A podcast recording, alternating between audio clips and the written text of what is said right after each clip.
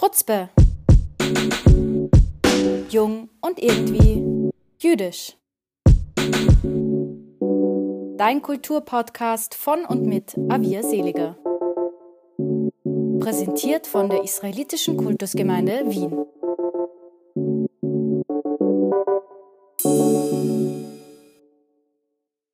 Diesmal sind wir etwas früher als sonst zurück mit Chutzpe und zwar ausnahmsweise mit gleich drei Gästen. Zu Gast ist die Filmemacherin Ruth Beckermann, zu dessen Filmwerk der studentische Filmclub Tachles eine Reihe, sie geht noch bis 11. Juni, an der Universität Wien veranstaltet. Der Filmclub beschäftigt sich mit Themen rund um Judentum oder auch Vergangenheitsbewältigung. Dabei war die Beschäftigung mit Ruth Beckermanns Övre unumgänglich.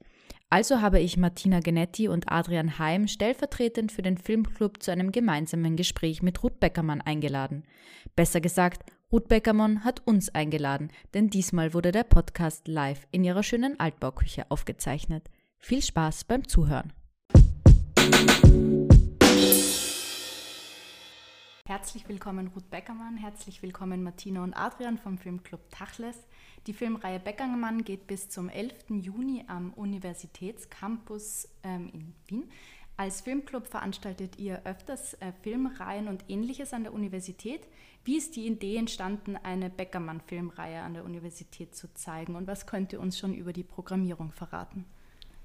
Also ich würde kurz darüber ähm, sprechen, wie es zur Idee kam. Der Filmclub hat sich gegründet 2017, um eine Claude, Claude Lanzmann-Retrospektive an der Universität Wien zu zeigen. Claude Lanzmann war auch zu Gast.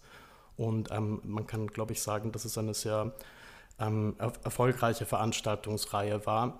Ähm, wir haben dann seit da immer wieder ähm, Filme zum, zu den Themen Erinnerungskultur, ähm, Antisemitismus, Judentum gezeigt und ähm, sind dann ähm, irgendwie auf die Frage gestoßen, was gibt es da in, in Österreich? Und da sind wir natürlich überhaupt nicht an Ruth Beckermann vorbeigekommen.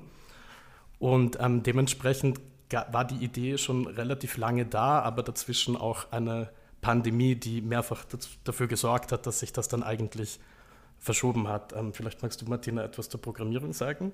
Mhm, ja, also ähm, wir haben uns jetzt eigentlich in den letzten zwei Jahren gemeinsam fast alle Ruth Beckermann-Filme angeschaut und diese auch in der Gruppe diskutiert.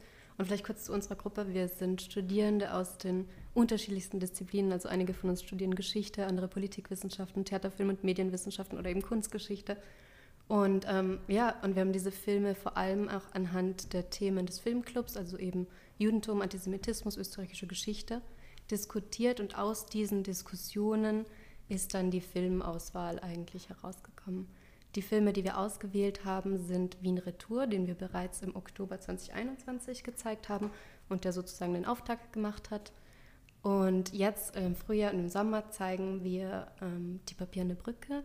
Wir zeigen Jenseits des Krieges, ähm, Homemade, Those Who Go, Those Who Stay und ähm, Waldheims Walzer. Habe ich alle? Ich glaube schon. Ähm, Genau, und wir haben eben über diese Filme viel gesprochen und da sind vor allem zentrale Themen oder wiederkehrende Fragen, die in diesen Diskussionen aufgekommen sind, waren eben jene der Erinnerungsweitergabe oder der Erinnerungspflege auch, die für uns so zentral waren und anhand derer wir dann meistens über die Filme gesprochen haben.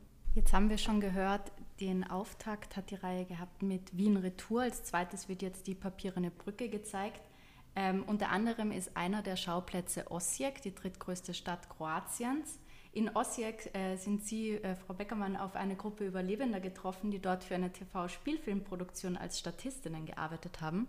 Eine dieser Statistinnen war mein Großvater, der mir da von der Leinwand entgegengeblickt hat, als ich mir den Film angeschaut habe. Das erste Mal wusste ich das nicht und es hat mich quasi überrascht. Wie sind Sie auf diese Gruppe gestoßen überhaupt und was ähm, haben Sie über dieses Projekt und diesen Zugang auch mit Überlebenden selbst als Statistinnen zu drehen gedacht oder denken Sie heute? Ja, ich habe eben die, die Papierende Brücke ähm, war ein Film, der für mich sehr, sehr wichtig war, weil er einerseits mit meiner eigenen Familie zu tun hatte und vor allem mit dieser Frage der zweiten Generation, mit der wir uns alle, die in Wien, in Wien jedenfalls und in Deutschland auseinandersetzen mussten.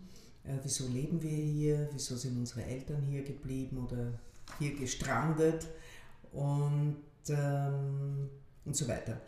Äh, Im Zuge dessen bin ich einerseits nach Rumänien gefahren, um so den alten, schönen Geschichten aus dem Städtel nachzuspüren. Und andererseits habe ich einen Weg gesucht, ähm, über die Shoah zu sprechen und äh, sie in den Film hineinzubringen, ohne Archivmaterial zu benutzen. Weil ich denke, es gibt einen Unterschied zwischen historischem Material und Erinnerung. Erinnerung ist etwas, was viel subjektiver ist, äh, nebuloser ist, wenn man soll nicht negativ klingen, aber ähm, weniger greifbar ist als ähm, die Fakten, wie es wirklich war. Und da habe ich gehört, dass äh, eine amerikanische Filmgesellschaft eine sogenannte Miniseries gedreht hat mit dem Titel War and Remembrance. Und da man damals, das war, wir haben dort gedreht 1986, äh, damals konnte man nicht im wirklichen Theresienstadt drehen. Das war ja noch vor dem Ende der, des Ostblocks. Und dann haben die in Osijek äh, in Kroatien, wo es ja auch eine Festung gibt, dieses Theresienstadt nachgebaut, nachgestellt. Im Februar 86, es war eiskalt, es war einer der kältesten Winter. An manchen Tagen hat es minus, über minus 20 Grad gehabt. Ähm, und haben als Statisten äh, Leute aus der jüdischen Gemeinde in Wien gecastet und aus der jüdischen Gemeinde in Sarajevo. Keineswegs nur ältere Leute, keineswegs nur Überlebende. Ähm, es waren auch junge Leute dabei. Robert Schindel war dabei, eben dein Großvater war dabei äh, und so weiter und haben die mit dem Bus dorthin gebracht. Und ich wollte eben diesen Gegensatz zeigen im Film zwischen in die Rolle der Statisten, der Lagerinsassen, diese Rolle spielen und dann wieder du selbst sein im Heute. Und das war einer der schwierigsten Drehs, muss ich sagen, weil den Statisten ist es einfach viel leichter gefallen, die Rollen zu spielen, weil da gab es klare Ansagen und sie haben gemacht, was der Regisseur ihnen gesagt hat. Ja? Und dann kamen sie in diesen Warteraum, äh, haben sich aufgewärmt und da waren wir, ein Dokumentarfilm-Team und wollten was von ihnen wissen und plötzlich mussten sie umschalten in ihr wirkliches Leben und in ihre wirkliche Persönlichkeit. Und da waren sie jedenfalls am Anfang gar nicht glücklich drüber und wollten uns nicht wirklich gern da haben ist dann besser geworden, ja, sie haben sich an uns gewöhnt. Aber es war ein sehr schwieriger Dreh. Es war für alle schwierig, diese, ich meine, es geht an, einem auch nicht vorbei, wenn man in Eiseskälte im Schnee mit dem Judenstern Statist ist. Ja? Da sind sicher für manche Erinnerungen gekommen, manche haben total Witze gerissen die ganze Zeit und äh, es war schwierig. Ja? Interessant auf jeden Fall, dass den Überlebenden, diesen Menschen, die da eingesetzt wurden, das leichter gefallen ist, diese Rolle zu spielen, als einfach in die Kamera zu sprechen. Das finde ich einen interessanten Fakt. Der zweite Film, der gezeigt wird, ist Jenseits des Krieges. Äh, er dokumentiert die Wehrmachtsausstellung in Wien. Zu der Vorstellung kommt auch Walter Manoschek an die Universität und wird einen Einführungsvortrag halten. Er war an der Konzeption der Ausstellung beteiligt. Ähm, Im Katalog ist auch ein Interview mit ihm abgedruckt. Martina, Adrian, könnt ihr uns etwas von dem äh, Katalog, wie der zustande gekommen ist, aber auch von diesem Interview erzählen? Martina, vielleicht möchtest du.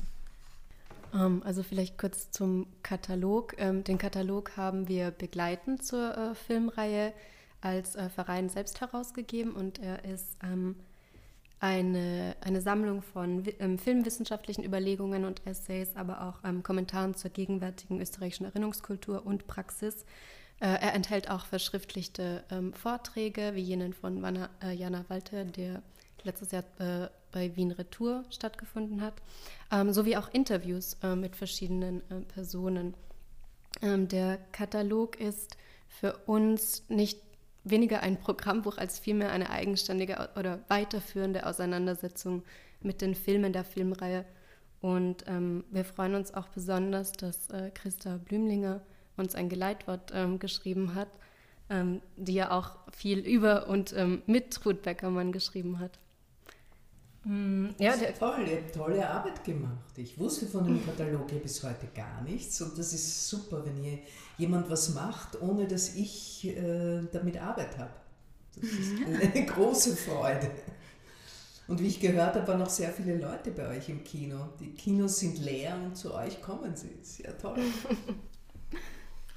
Vielleicht muss man tatsächlich ähm, die, das Kino auch an die Uni bringen. Ähm, das ist möglicherweise einfacher, als die Studierenden ins Kino zu bringen. Ähm, vielleicht ähm, kurz zum Interview, nachdem das gerade angesprochen wurde. Ähm, Walter Manuschek hat als einer der ähm, vier Kuratoren, Kuratorinnen diese Ausstellung mitorganisiert unter der Leitung von Hannes Herr. Und das war für uns natürlich ein besonders spannendes Thema. und insofern spannend, dass ähm, die Wehrmachtsausstellung natürlich nach Waldheim der zweite große Bruch mit den hegemonialen Erinnerungsnarrativen in Österreich war ähm, und ähm, darüber hinaus auch ein Bruch in Deutschland bedeutet hat, anders als der Waldheim, der ja quasi die Sonderrolle Österreichs und des österreichischen Opfermythoses ähm, aufgehoben hat. Und ähm, was uns da eben auch so fasziniert, ähm, ist, dass sich das über das Werk von Ruth Beckermann hinfortzieht, dass diese großen Wenden in der erinnerungspolitischen Landschaft in Österreich sozusagen dokumentiert sind filmisch.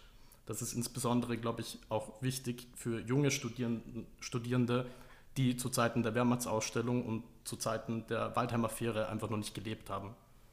Ich glaube, das ist etwas, was für uns als Filmclub auch total wichtig war, als wir gemeinsam jenseits des Krieges angeschaut haben, wie sich der Film eben für uns angefühlt hat. Wir, die eben noch nicht sozusagen dabei waren, als die Ausstellung ähm, stattgefunden hat und keine Text- oder keine Fotodokumentation oder Erzählungen dieser Ausstellungen können uns irgendwie vielleicht dieses Gefühl übermitteln, so wie es dieser Film tat. Und so banal das jetzt klingen mag, so bewegend war das auch tatsächlich, ihn anzuschauen und zu diskutieren man könnte auch sagen, dass die Reaktionen auf die Wehrmachtsausstellung das eigentlich Interessante an dieser Ausstellung war.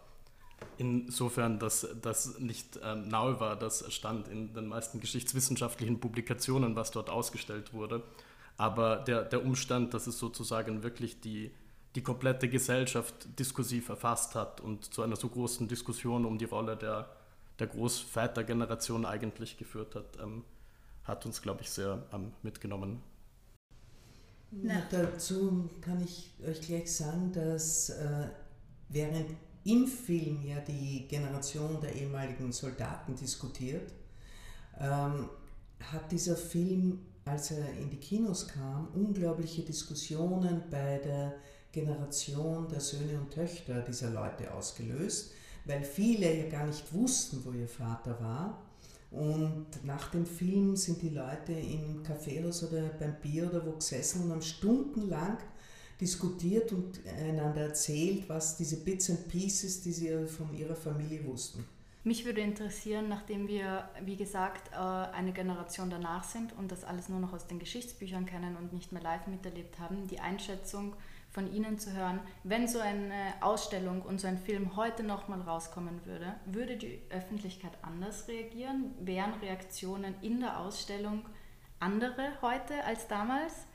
Ähm, weil uns doch die Reaktionen wahnsinnig schockiert haben, der Leute und die Aussagen. Und ich in meinem jüngeren Leben solche Aussagen in Live relativ wenig gehört habe. Wie geht es Ihnen damit? Na gut, das ist ja ganz klar, dass die Aussagen heute anders wären, weil diese Männer leben ja nicht mehr. Und die waren ja gemäßigt und zivilisiert im Vergleich zu denen, die ich zehn Jahre früher während der Waldheim-Affäre mhm. aufgenommen habe, die am Stephansplatz antisemitisch rumgeprügelt haben. Also das habe ich in der Ausstellung nicht gehört. Aber natürlich wäre das heute völlig anders. Ich glaube aber, dass die Fotos, diese über 1000 Fotos, die an den Wänden hingen, auch heute sehr schockierend wären. Und ich muss sagen, ich selbst und meine Freundinnen und Freunde, wir waren alle total schockiert, weil bis zu dem Moment, als diese Ausstellung in Deutschland rauskam, äh, war der Mythos und auch unsere Eltern haben das irgendwie weiter geglaubt, dass die SS und die SA und die Gestapo die Bösen waren, aber die netten jungen Wehrmachtssoldaten eigentlich mehr oder weniger unschuldig. Und die Ausstellung hat dieses Tabu, wie du schon gesagt hast, total gebrochen. Und das erste Mal da durchzugehen war absolut schockierend. Und ich glaube, das wäre es heute auch. Natürlich wären die Aussagen völlig anders, weil ja natürlich die ganze, das ganze Geschichtsbewusstsein sich zum Glück radikal verändert hat und es heute State of the Art ist, zu, zu wissen, äh, dass die Wehrmacht natürlich involviert war.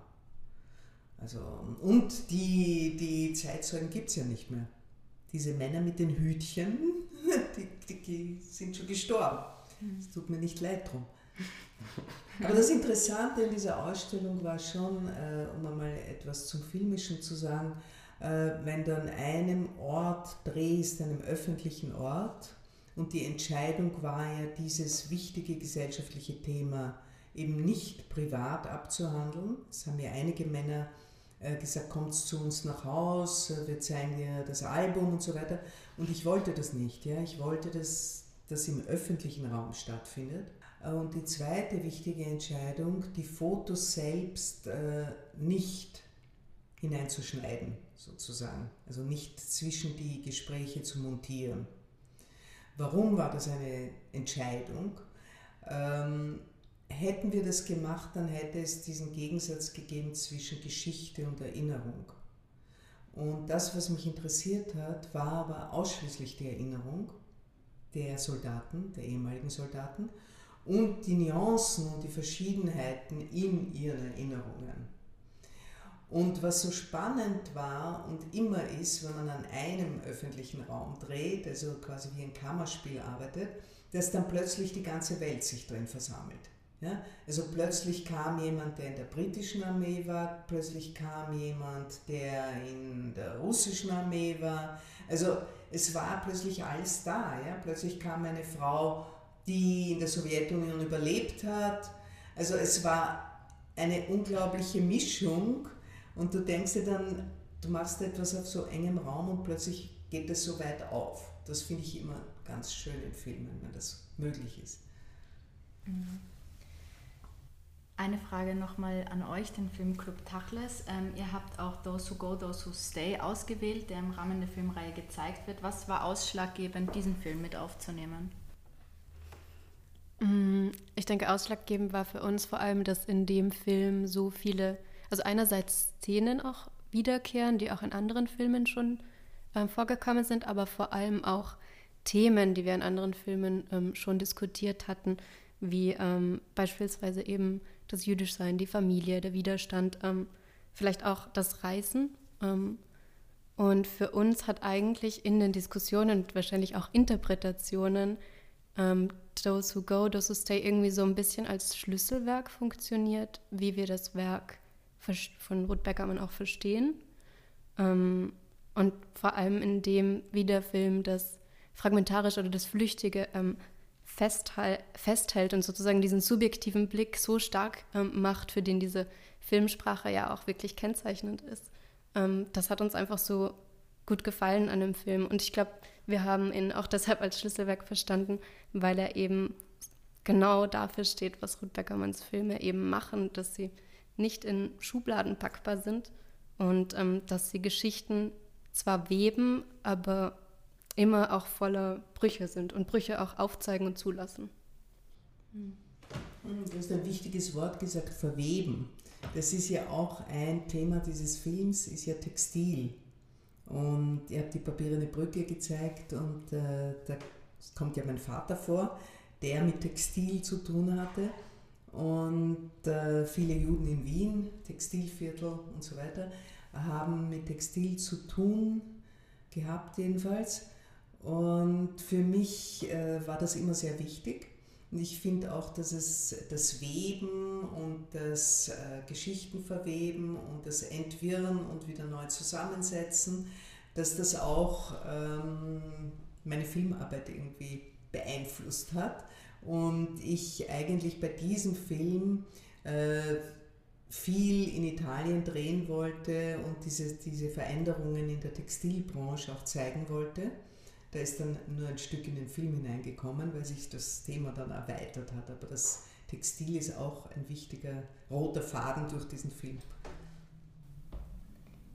In der Programmierung vorangeschritten kommt als nächstes Homemade. Damit wurde ein weiterer Film ausgewählt, der als Dokument österreichischer Zeitgeschichte verstanden werden kann. Äh, das Thema Erinnerungen ist zunächst zentral für Homemade. Die Menschen im Café Salzgries, einem klassischen Wiener Café in der Markorellstraße, erzählen fragmentarisch ihre Geschichten und schleichend legt sich das Thema des politischen Wandels über diesen Film. Ähm, es ist eine neue rechte Regierung der 2000er Jahre, die zu dem Zeitpunkt gerade hier in Österreich existiert.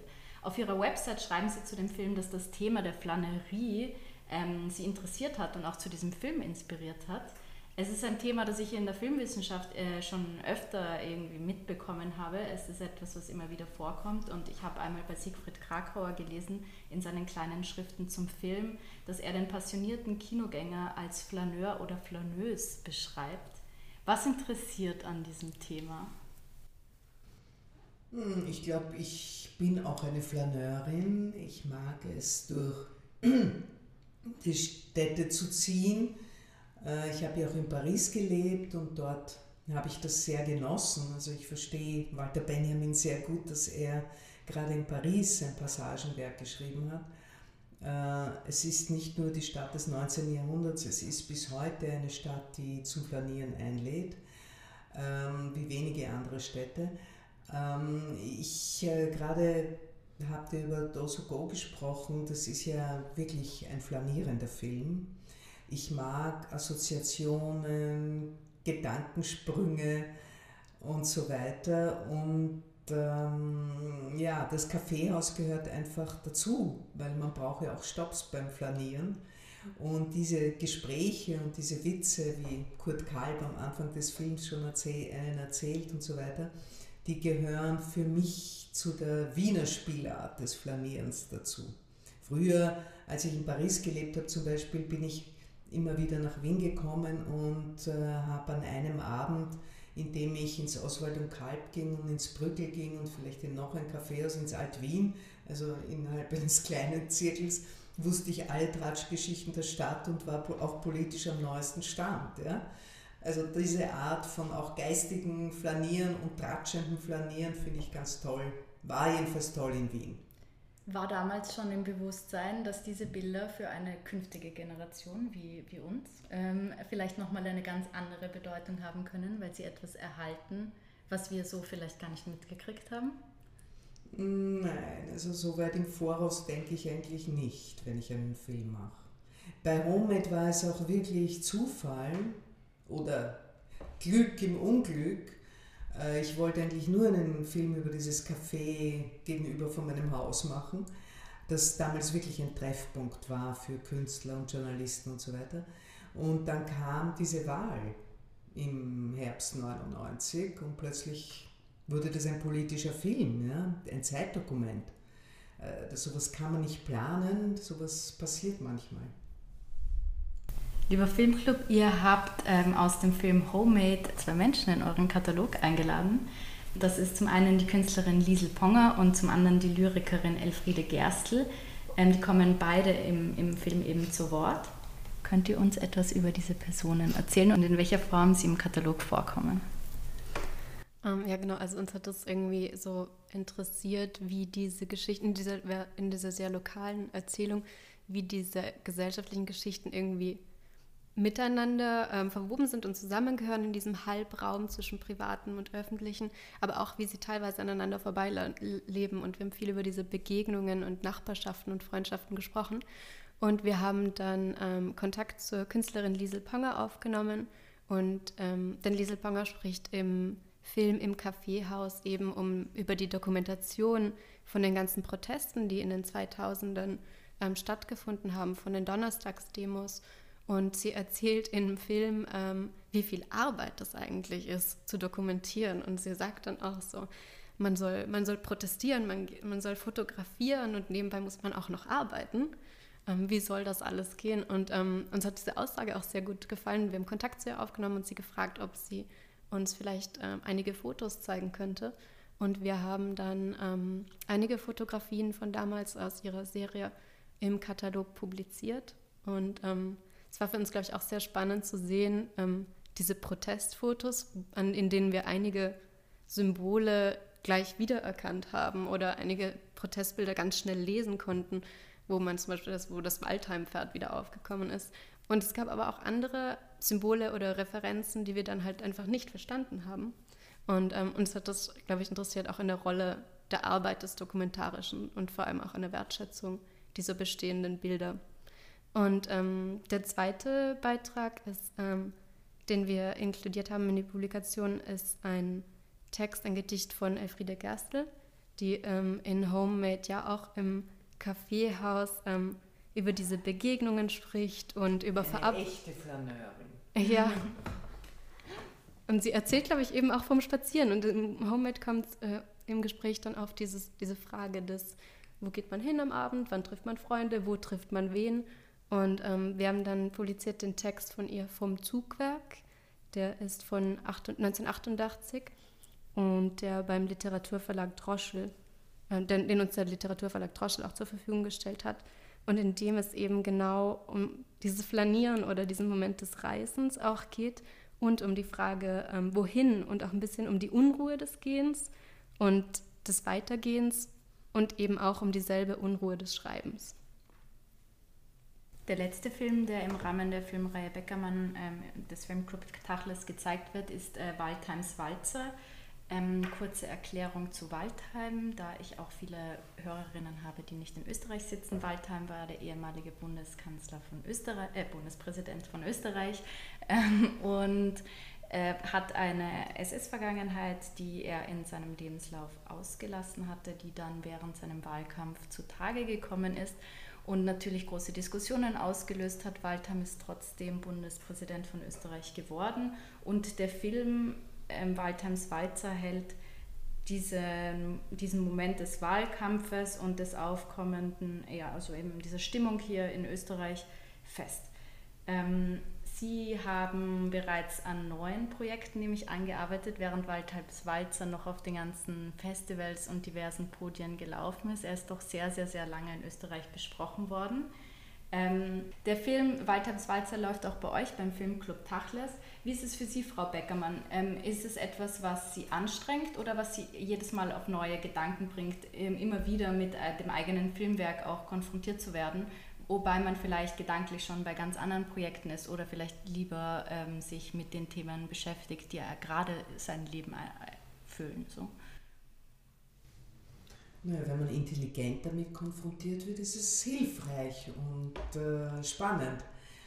Ähm, ich schaue mir manchmal gerne selbst äh, eine Retro von meinen Filmen an, muss ich zugeben, aber nur alle paar Jahre weil ich dann so mein eigenes Leben auch mit reflektieren kann und Erinnerungen habe und äh, mir gefallen meistens die Filme, die ich zuletzt gemacht habe, nicht so gut, weil da sehe ich noch die Fehler.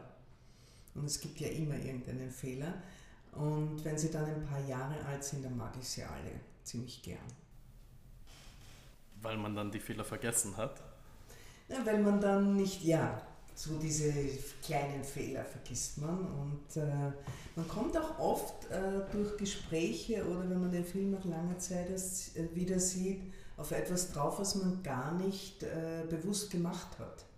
Und das ist natürlich immer interessant, wo das Unbewusste oder wo etwas passiert ist, was ähm, andere merken und was man selbst gar nicht eben bewusst gemacht hat, sondern alle Filme, die nicht nur der Filmclub Tachles zeigt, sondern auch generell oder viele Filme in ihrem Filmwerk ähm, verhandeln ein bisschen diese Beziehung zwischen Film und Geschichte. Wie ist diese Beziehung zueinander? Was ist eure Einschätzung, lieber Filmclub Adrian, möchtest du? Also ich denke, dass Film ein ganz besonderes Potenzial hat für die Vermittlung von, Fil äh, von Geschichte an, insbesondere an, an Menschen, die zum Zeitpunkt des Geschehens ähm, einfach noch nicht gelebt haben oder noch nicht bewusst ähm, teilgenommen haben an Geschichtsschreibung. Und ähm, was, der, was der Film vor allem in Bezug auf, auf, die, auf die Vergangenheit in, in Österreich und Deutschland, auf die Nazi-Vergangenheit ähm, an Potenzial birgt, ist natürlich ähm, erstaunlich, beziehungsweise wurde leider erst sehr spät ähm, so, so, erstaunlich. Und da würde ich ähm, einerseits eben halt ganz dringend bemerken, in den 80ern ähm, Shoah von Claude Lanzmann, davor auch schon Burg war Israel, ein, ein bemerkenswerter Film, aber in Bezug auf diese erinnerungskulturellen Themen Shoah, der ja auch ähm, in Waldheims Walzer als ein Film genannt wird, der alles verändert hat. Ähm, und was, was dieser Film macht, ähm, ist, er, er bricht mit, dieser, mit diesem kulturellen Konsens der, der Archivbildmaschine eigentlich. Ähm, ich, ich denke, dass ähm, bis, in die, bis in die 80er und auch tatsächlich traurigerweise auch noch heute ein, ein wesentlicher Teil der Vermittlung der Geschichte in Bezug auf, auf die Verbrechen des Nationalsozialismus entlang von, von Archivbildern und dergleichen, von, von Off-Stimmen, die einfach Zahlen nacherzählen, die irgendwie technische ähm, Prozesse hinter dem Vernichtungsprozess nacherzählen. Und damit ist sozusagen weniger Erinnerung vermittelt, was eine große Aufgabe wäre des Films, als, als wie ähm, ein, gewisse, ein gewisses technokratisches, eigenes geschichtliches Verständnis ähm, der Vergangenheit. Und da ähm, sehr bemerkenswert ähm, auch eben die Arbeiten von Ruth Beckermann, die tatsächlich über die erzählte Erinnerung funktionieren zu einem sehr großen Teil. Und diese erzählte Erinnerung filmisch zu dokumentieren, ähm, ist, ist von großer Wichtigkeit, weil sie kann natürlich nur für eine, für eine Lebenszeit sozusagen erzählt werden und danach ist sie weg. Und ähm, die, die, die erzählte Erinnerung in einem Film festzuhalten, ähm, ist auch, denke ich, auf, auf lange Sicht in die Zukunft ein, ein, eine ganz wichtige Sache zu tun. Ähm, ich, denk, ich denke, man könnte vermutlich nie ähm, in, in 30, 40 Jahren jungen Menschen so gut Geschichte vermitteln, ähm, so gut ein geschichtliches Thema wie zum Beispiel die Waldheim-Affäre vermitteln, wie über einen solchen Film, wo man, wo man sieht, wie die Menschen auch die eigenen Erinnerungen hinein geben oder ähm, auch in die Papierne Brücke so, so fantastisch gezeigt eigentlich, wie, was es macht. Wobei du jetzt äh, einen Widerspruch in deiner Aussage drin hast, weil die mhm. gerade Waldams Walzer besteht ja ausschließlich aus äh, Footage, ja? da habe ich ja niemanden interviewt. Also das ist eigentlich ein anderer Film. Allerdings hast du natürlich recht, weil ich denke ja, jede Generation schreibt die Geschichte neu und immer wieder muss man neue Blicke auf die Geschichte werfen. Und in Waldheims Walzer ist natürlich meine Stimme und meine Perspektive auf diese Zeit äh, wichtig und heutig, ja? auch wenn das Material äh, Archivmaterial ist. Genau, ich hatte das als, ich, ich habe mir gedacht, dass ich ähm, da auf, auf Kritik stoße. Ähm, ich denke, was in Waldheims Walzer schon durchaus passiert, ist, dass man einen ähm, erinnerungspolitischen Moment eigentlich dokumentiert hat, dass man das, das Gespräch über Erinnerung, wie, wie wird mit einer Vergangenheit umgegangen, wie wird erinnert in einer bestimmten Zeit, dass es das auffängt. Mhm. Ähm, und, und das ist ja spannend. Es, zei es zeigt den Prozess von Erinnerung in, in, in einer gewissen, in einer spezifischen Jetztzeit und es versucht nicht einfach Vergangenheit abzubilden. Ja, und ich hätte natürlich äh, einen ganz anderen Film im Jahr 1988 gemacht, zwei Jahre nach der Affäre, als 30 äh, Jahre, mehr als 30 Jahre später. Also so gesehen ist, machst du ja immer wieder einen, wirfst du immer wieder einen neuen Blick auf Ereignisse. Und das ist ja das Spannende, dass, je, dass es die, nicht, die, nicht die Vergangenheit bestimmt die Gegenwart, wie so viele immer in irgendwelchen pathetischen Reden sagen, wir müssen aus der Vergangenheit lernen, sondern die Gegenwart äh, zeigt die Vergangenheit neu. Deswegen müsst auch ihr jetzt neue Filme machen oder Bücher schreiben oder sonst was über Ereignisse, die heute für, für euch wichtig sind ja, oder die heute für uns alle wichtig sind. Die muss man immer wieder neu aufrollen und neu betrachten. Das, dem kann man bestimmt zustimmen. Ähm, Geschichte ist etwas, was in der Jetztzeit passiert, um es mit einem Wort von Walter Benjamin zu sagen. Gab es kurz den Gedanken, Ende der 80er Jahre dieses äh, Footage äh, schon zu einem Film zu verarbeiten oder ist das etwas, was erst viel, viel später entstanden ist? Ein eine kurze Ausschnitt ist ja in der papierenden Brücke ja. von diesem Material. Ja. Und danach hatte ich nicht vor, nochmal was damit zu machen. Habe es eigentlich auch gar nicht viel dran gedacht. Zum Glück haben wir es irgendwann einmal auf DVDs überspielt, weil das waren ja noch diese ersten Videobänder, diese wie Tonbänder waren. Und erst in, wann war das, was weiß ich, vor zehn Jahren ungefähr, habe ich eben meinem Sohn, der damals noch sehr jung war, und einem Freund von ihm zufällig dieses Material gezeigt. Und die sind völlig darauf angesprungen.